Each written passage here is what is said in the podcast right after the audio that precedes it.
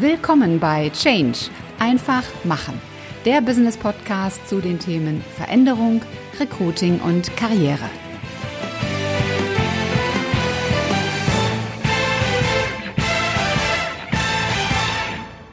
Hallo, liebe Podcast-Community. Willkommen zurück in deinem Business Podcast Change.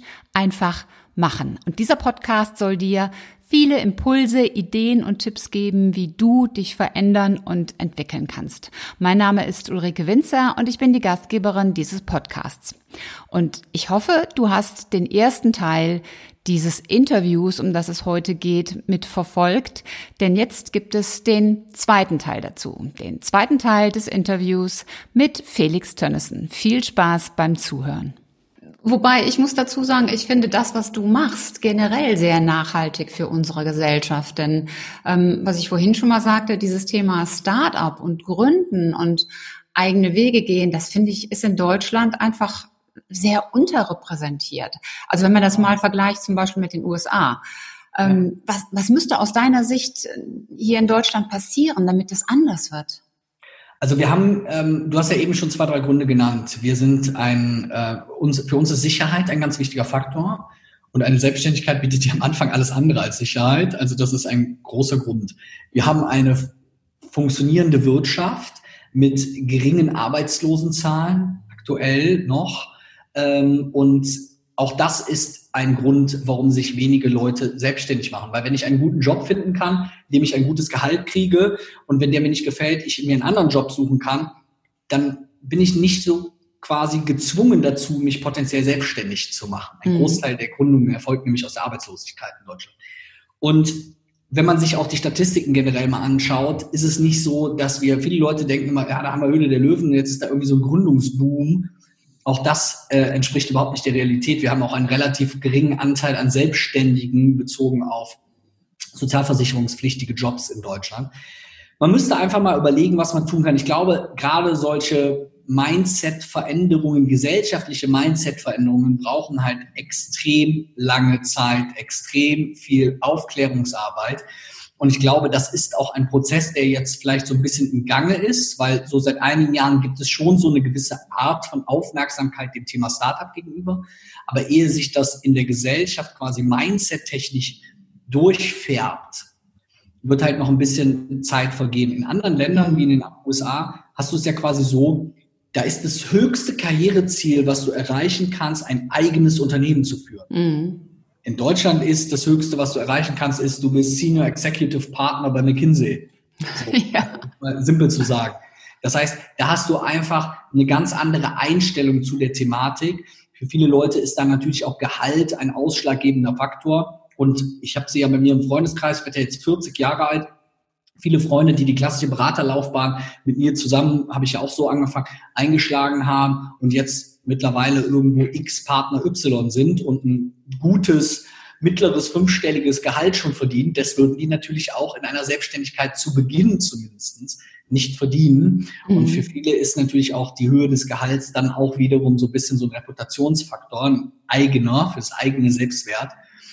Und ich glaube, wir müssen da viel mehr an, an unsere eigenen Wünsche der Selbstverwirklichung denken. Ich kenne viele Leute, die, die merken dann so, ja, so in den 40er, 50er Jahren, nachdem sie jetzt schon 15 Jahre irgendwie geknüppelt haben, ich nenne es mal bewusst so ein bisschen drastischer, dann merken sie dann auf einmal, naja, ich bin selber ein bisschen auf der Strecke geblieben. Ich habe jetzt hier jeden Tag zwölf Stunden für ein äh, Konsortium amerikanischer Unternehmen gearbeitet und wäre es nicht auch mal schön, was für mich selber zu tun oder für mich selber zu arbeiten, die dann wiederum diesen Schritt sozusagen gehen. Aber genau diese Frage kann ich mir auch direkt schon am Anfang meiner beruflichen Laufbahn stellen. Und bei mir war, und da bin ich auch froh drüber, es Gott sei Dank relativ frühzeitig klar, dass so dieser ganz, ganz klassische Weg, den ich mir am Anfang immer für mich ausgemalt habe, ich habe mich immer irgendwo in einem Porsche mit der Rolex über die Königsallee fahren sehen, äh, mit, mit äh, gegelten Haaren als, als äh, glorreicher Berater. Aber ähm, war mir dann doch relativ schnell klar, dass es das für mich nicht sein kann. Und ähm, wie gesagt, da muss man, glaube ich, vor allem vom Kopf her was machen. Natürlich gibt es auch Rahmen, Rahmensituationen, ähm, die vielleicht nicht unbedingt äh, so immer so förderlich sind, wenn man sich bestimmte bürokratische Prozesse in Deutschland anschaut, wenn man sich damit beschäftigt, wie lange es teilweise dauert, immer noch ein Geschäftskonto zu eröffnen, immer noch dauert, eine ähm, äh, Steuernummer zu bekommen oder auch die Steuer- oder Versteuerungssituation, die du als Selbstständiger direkt am Anfang sozusagen vorfindest. Das erleichtert natürlich nicht direkt den Staat. Das bedeutet, nicht jeder, der sich mhm. selbstständig macht, sollte 10.000 Euro vom Staat erhalten. Aber man ist ja dann dennoch schon ein wenig überrascht manchmal, wenn man sich Situationen anschaut ähm, und jetzt zum Beispiel über diese Sofortbeihilfe für Selbstständige, wo jeder Selbstständige quasi vom Staat 9000 Euro bekommt, wie schnell solche Dinge dann doch auf den Weg gebracht werden können.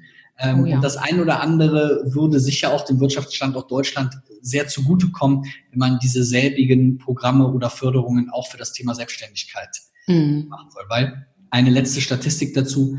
Ähm, fünf der zehn größten Unternehmen der Welt kommen aus der Digitalwirtschaft.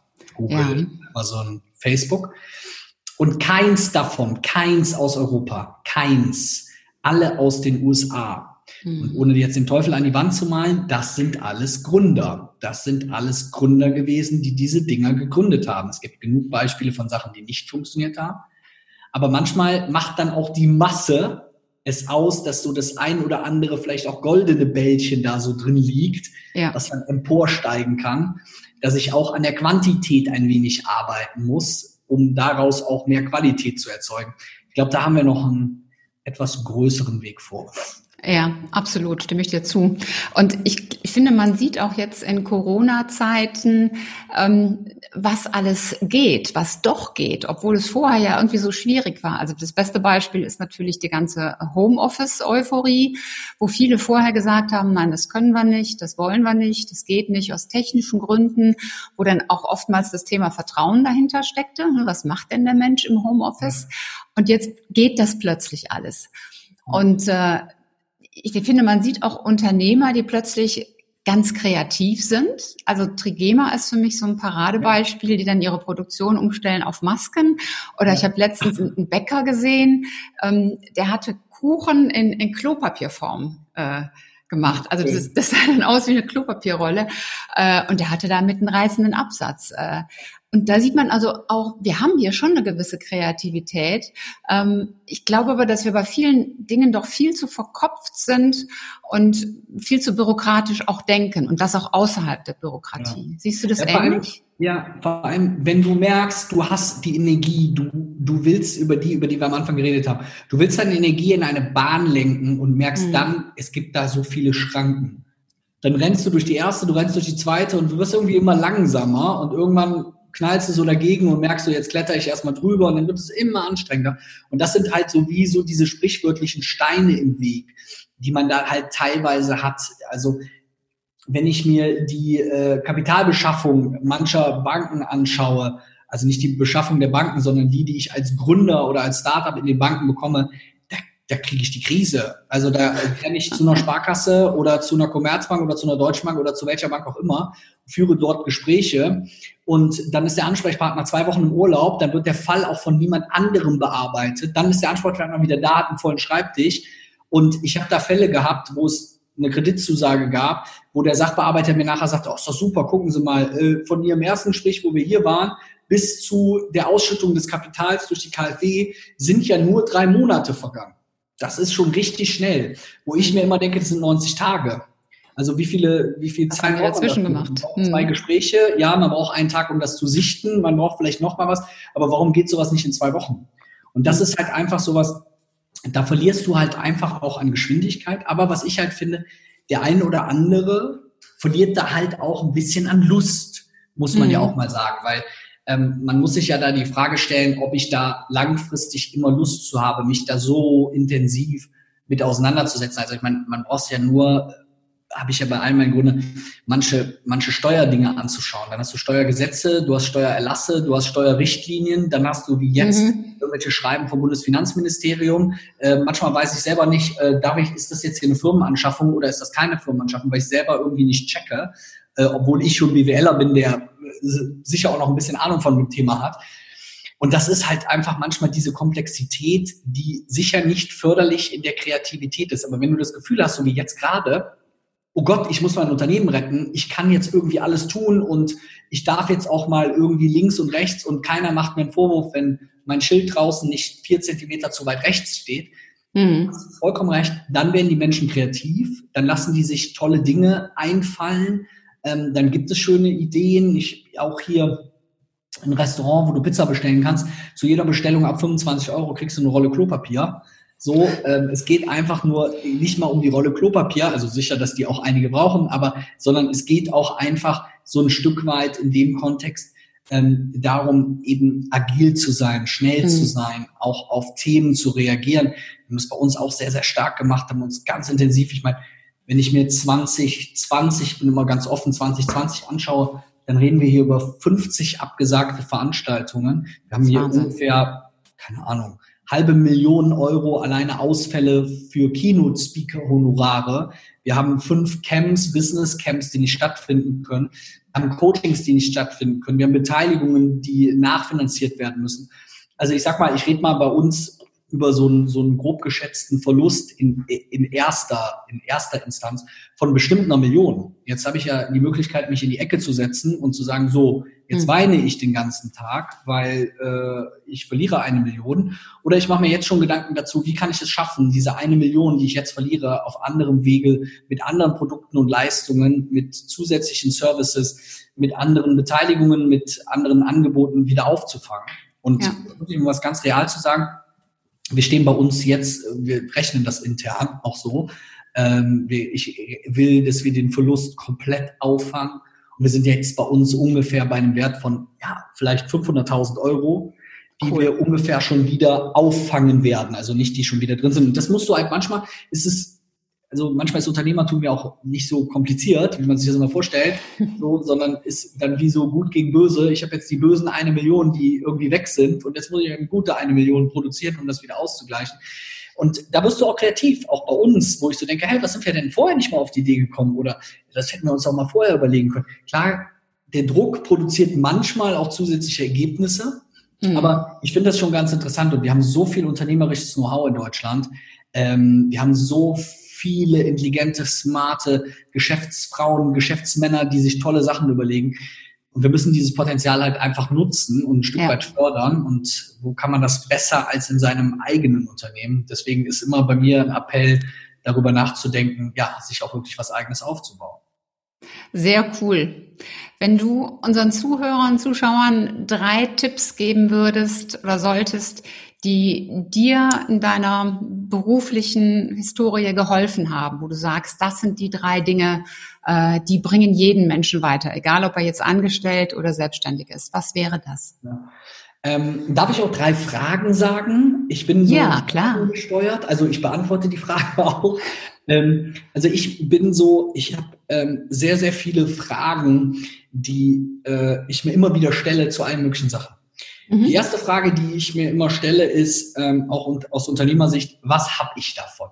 Mhm. Also ähm, immer wenn ich bestimmte Dinge tue, dann stelle ich mir immer vorher die Frage, okay, was habe ich davon? Was könnte ich machen? Was bringt mir das langfristig? Weil ich am mhm. Anfang meiner Selbstständigkeit die Erfahrung gemacht habe, dass ich sehr viele Sachen gemacht habe, die mir gar nichts gebracht haben. So gefühlte 800 Kooperationsgespräche mit jedem Kaffee trinken gehen, den es nur so gibt, weil man ja denkt, es könnte ja irgendwo was bringen. Also von daher ist eine Frage, die man sich immer stellen sollte, ist, was habe ich davon? Mhm. Ohne dass man nur noch Sachen macht, also wir reden ja über das Business, die einen Output produzieren. Also wenn ich mir abends eine Flasche Wein aufmache, dann habe ich davon am nächsten Tag Kopfschmerzen, aber ich trinke sie ja trotzdem. Ne? Aber was habe ich davon? Also das ist mhm. eine Frage, die mich ähm, sehr beschäftigt. Eine zweite Frage, die mich sehr beschäftigt, ist, wie kann ich das noch nutzen? Mhm. Wie du jetzt sagst, ich mache einen Podcast, ich zeichne das aber auch als Video auf und dieses Video nutze ich auch für YouTube. Und wenn ich will, lasse ich ein Transkript daraus erstellen und nutze das noch für einen zusätzlichen Blogbeitrag oder genau. immer. Ne? Also wie ähm, kann ich das noch nutzen? Also so als Grundlage der Mehrfachverwertung. Ja? Mhm. Und der dritte Punkt, meine absolute ähm, Lieblingsfrage, die nicht nur mein berufliches, sondern auch mein privates Leben äh, sehr begleitet, heißt, was kann im schlimmsten Fall passieren? Mhm. Und nicht negativ betrachtet, oh je, irgendwas Schlimmes kann bestimmt passieren, sondern es ist einfach aus meiner Erfahrung so, dass das, was meistens im schlimmsten Fall passieren kann, eigentlich gar nicht so schlimm ist. Genau. angewöhnt, alles so dermaßen zu dramatisieren, dass alles immer extremst schlimm ist und ganz fürchterlich und das Schlimmste ist, was einem jemals passiert ist. Weil sonst bekomme ich ja vielleicht von jemand anders nicht die Anerkennung, dass es wirklich was Schlimmes ist. Und dementsprechend gucke ich mir immer Sachen an und überlege mir, wenn ich das jetzt tue, was kann im schlimmsten Fall passieren? Und oft komme ich zu dem Ergebnis, dass eben das, was passieren kann, nicht wirklich schlimm ist. Und wenn es mhm. nicht wirklich schlimm ist, dann sollte ich doch vielleicht darüber nachdenken, diesen Schritt, dieses Risiko, diese Entscheidung zu treffen. Weil im schlimmsten Fall passiert ja nichts Schlimmes. Und das lässt sich sogar auf die Selbstständigkeit generell wenn die Leute sagen, oh Gott, ähm, ich kündige jetzt und mache mich selbstständig, oh Gott, was mache ich nur, wie schlimm wäre das, wenn das nicht klappt? Dann würde ich sagen, im schlimmsten Fall suchst du dir danach wieder einen anderen Job, genau. hast im schlimmsten Fall Erfahrung gesammelt, hast im schlimmsten Fall sogar ein bisschen Geld verloren. Aber das, was im schlimmsten Fall passieren kann, ist nicht so schlimm, weil du wirst immer noch ein Dach über dem Kopf haben, du wirst immer noch Freunde haben, du wirst dir immer noch was zu essen kaufen können, du wirst immer noch irgendwie Spaß am Leben haben können. Also das, was am schlimmsten passiert, ist oft nicht schlimm. Und das ist so die Frage, die mich eigentlich meistens so begleitet. Das sind drei super Fragen, die auch, äh, ja, die jeder für sich sehr gut gebrauchen kann, egal ob nun angestellt, Führungskraft, Unternehmer, in welcher Rolle auch immer. Ja. Ich möchte mal eine ganz andere Frage stellen. Wenn man dich auf der Bühne als Redner sieht, dann hast du ja oftmals so ein Markenzeichen, nämlich die Hosenträger. Ja. Wie ist das dazu gekommen?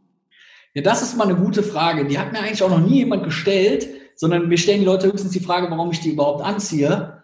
Also ich sag mal so, ich hatte als Kind schon immer Hosenträger. Ich weiß nicht, meine Mutter Hosenträger. Ich hatte so eine Lachshose. Ja. Und dann hatte ich so eine andere Hose, so wie so eine bayerische Lederhose, wo hier auch so zwei so Riemen hochgingen. Und ich fand das, glaub, ich fand das immer gut, das weiß ich noch. Ich fand das immer gut. Ich fand irgendwie Gürtel doof. Ich fand es immer gut, irgendwie, dass meine Hose nicht runterrutscht. Ich war immer ultra dünn. Ich war als Kind wirklich total dünn, also ohne Gürtel wäre mir jede Hose, ich, wenn, als ich zwölf war, habe ich wahrscheinlich Hosen für Achtjährige getragen. Und dann hat sich das irgendwie so ein bisschen sozusagen durchgezogen, ähm, mhm. dass ich die immer habe. Ich, mein Team sagt immer zu mir, auch wie heute, Felix, zieh mal Hosenträger an, immer, bei jeder Aufzeichnung. Ich vergesse es dann halt immer. Ähm, weil äh, wenn ich dann jetzt zum Beispiel jetzt gerade zu Hause bin oder Homeoffice mache, dann habe ich die natürlich auch nicht jeden Tag an. Ähm, ja. Aber da, da ist es halt so ein bisschen dazu gekommen und irgendwann hat sich das wie so zu einem Markenzeichen entwickelt. Ich habe ja sogar vor drei Jahren meine Firma für Hosenträger gegründet. Ach, äh, cool. Äh, sogar Hosenträger verkauft. Ja, und habe dann diese Firma für Hosenträger auch wiederum verkauft.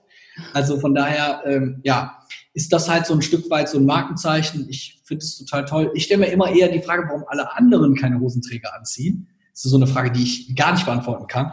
Auch wenn ich irgendwie meiner Schwester oder besten Freundin darüber gesprochen habe und immer gesagt habe, hey, hör mal, zieh doch mal Hosenträger. Nee, Hosenträger sind nur für Männer, wo ich immer denke, mein Gott, wie hübsch, wie schön sieht das aus, eine Frau in der Bluse und dann Hosenträger. Finde ich total super. Aber ähm, ja, vielleicht kommen sie ja eines Tages wieder und dann kann ich sagen, ich war immer ein Vorreiter, ich habe sie immer, ich habe sie immer getragen.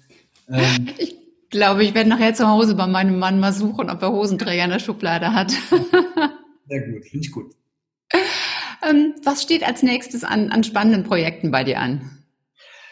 Also bei mir ist jetzt gerade, wir haben jetzt diese Zeit so ein bisschen auch genutzt und so strategisch nochmal ein bisschen aufzustellen, nochmal so ein bisschen digitale ähm, Produkte zu machen. Wir haben bei uns sehr, sehr viele Leute, die bei uns in so einer Erfolgsakademie sind. Das ist so ein begleitendes Programm, wo ich einmal im Monat mhm. mit den Leuten Coachings mache, Videos mache und die versuche zu unterstützen. Da haben wir jetzt sehr, sehr viel Arbeit in letzter Zeit reingesteckt, um neue Inhalte zu kreieren, neue Inhalte reinzusetzen. Ähm, das ist sicher was, wo wir auch zukünftig noch mehr dran arbeiten werden.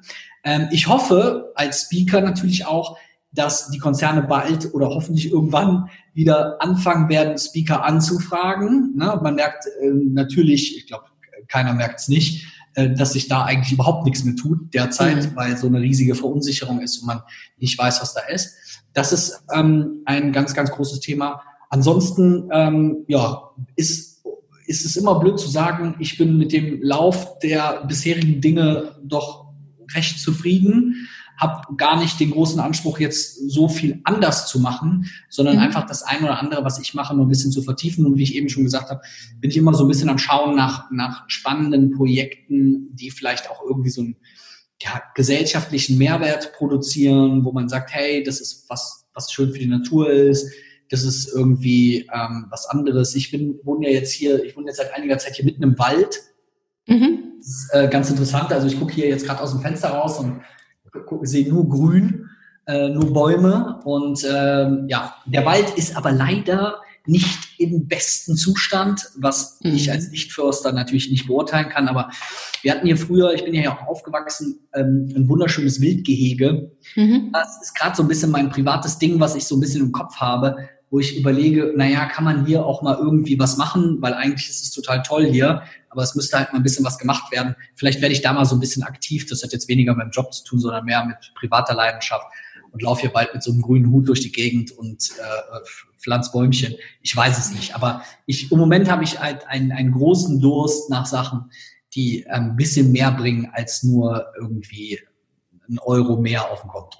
Mhm. Also Natur ist schon was Tolles und wir können von Tieren immer noch eine ganze Menge lernen. Ja, total. Ich habe zum Abschluss immer drei Fragen, die ich allen meinen Gästen stelle. Und äh, da kommst du natürlich auch nicht drum rum. Die sind auch gar nicht so schwer. Ähm, die erste Frage zielt so ein bisschen darauf ab, dass wir in Deutschland lieber darauf gucken, Schwächen auszumerzen, anstatt Stärken zu stärken. Deshalb frage ich immer, warum bist du gut in dem, was du tust? Ich glaube, ich bin gut in dem, was ich tue, weil ich darauf vertraue, was ich kann, weiß, wie viel Erfahrung ich da schon sammeln durfte und wie viel Arbeit ich auch da reingesteckt habe. Und deswegen auch so ein Stück weit stolz darauf bin, was ich kann und mit diesem Stolz und einem dann aus dem Business heraus vielleicht auch gesteigerten Selbstwert ähm, versuche ich dann eben auch mehr umzusetzen und mehr zu tun. Und ich glaube, das führt dann dazu, dass die Sachen, die ich mache, dann auch mit sehr viel Leidenschaft angegangen werden und hoffentlich dann auch im Ergebnis gut sind. Und damit bin ich hoffentlich auch gut in dem, was ich tue. Wow, ganz starkes Statement. Ich glaube, da kann man sehr, sehr viel rausziehen für sich selbst. Hast du ein, ein persönliches Motto, so, so ein Lebenssatz, Lebensmotto? Ähm, ein persönliches Motto. Jetzt müsste ich eigentlich die Frage wiederholen, die ich eben schon mal gesagt habe. Ich vertiefe das dann vielleicht nochmal so ein bisschen. Also was kann im schlimmsten Fall passieren? Ähm, ergänze ich manchmal dadurch, dass ich mir vorstelle, was wäre das Tollste, was daraus jetzt resultieren könnte? Was wäre das Allergroßartigste, Schönste, was daraus resultieren kann? Also manchmal auch mit einer positiven Betrachtungsweise diese Sache anzugehen. Und das führt manchmal dazu, dass mein kleines kreatives Köpfchen so ein wenig durchdreht und sich die tollsten und schönsten Sachen vorstellt und ich dann eigentlich mich gar nicht mehr davon abhalten kann, bestimmte Dinge zu tun.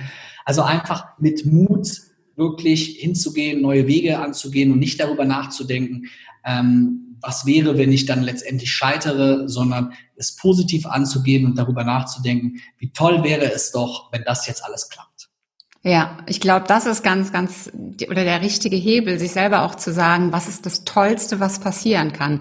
Du hast es vorhin einmal gesagt, äh, ich habe immer vom vom Porsche und der Rolex ähm, auf der Köhe geträumt. Und das war ja auch für dich das Tollste, was passieren kann. Und das ist so ein unheimlicher äh, ja, Motor und Schub. Ich glaube, das ist viel stärker als äh, ja der VW Passat, ja. den man sich dann erträumt hat. Genau. Und die, die dritte Frage, ähm, wenn du dein berufliches Leben nochmal Revue passieren lässt, was ist so die Kernessenz, die wichtigste Erkenntnis, die du daraus mitnimmst? Also ich glaube, die wichtigste Erkenntnis, die ich daraus mitnehme, ist, dass ich hätte für mich persönlich noch ein wenig früher in mein Wissen und mein Können vertrauen sollen. Mhm. Ich habe am Anfang halt immer gedacht, so, man muss sich jetzt erstmal irgendwie 15 Jahre lang seine Sporen verdienen und dann darf man anfangen, irgendwelche Leute zu beraten, weil vorher ist man viel zu jung und kann das nicht und kann mich an Gespräche mit Geschäftsführern von so Beraterverbänden erinnern, die mir immer gesagt haben, man darf erst Mitglied werden mit 30, wo ich gedacht habe, was Quatsch, das an einem Alter festzumachen. Ähm, aber ja, so war das halt. Und da brauchst du als junger Mensch, auch gerade in den Mitzwanzigern, ja häufig so eine gewisse Zeit, weil du einfach denkst, andere sind weiter, andere können mehr. Aber es geht nicht um mehr, sondern um anderes. Also mhm. ich kann anderes und andere Dinge, die andere dann wiederum nicht können. Also das mhm. heißt, wenn ich das nochmal Revue passieren lassen würde, dann würde ich auch so meinem jüngeren Ich vielleicht empfehlen, an der einen oder anderen Stelle rück ein bisschen selbstbewusster zu sein. Ähm, ich bin schon so ein Dorfjunge, da ist man vielleicht auch nicht direkt so fast forward, der Erste, der wegläuft und sagt so, ich komme mit der Fahne und ich bin der Größte.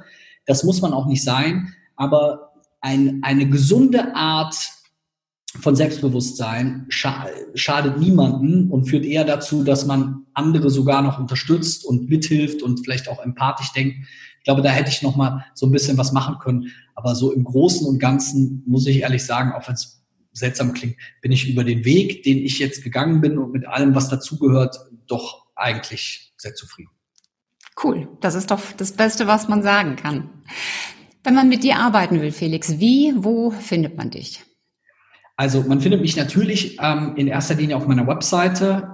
Der super unkomplizierte Name Felix Tönnissen einfach zusammengeschrieben, aber ansonsten gibt es auch Verweise von Wikipedia oder also ich glaube, man findet es auf der Webseite. Dann ähm, mein Social Media Kanal Nummer eins, über den wir auch geschrieben haben, ist äh, mittlerweile LinkedIn. Das hat sich auch vor einiger Zeit so ein bisschen geändert.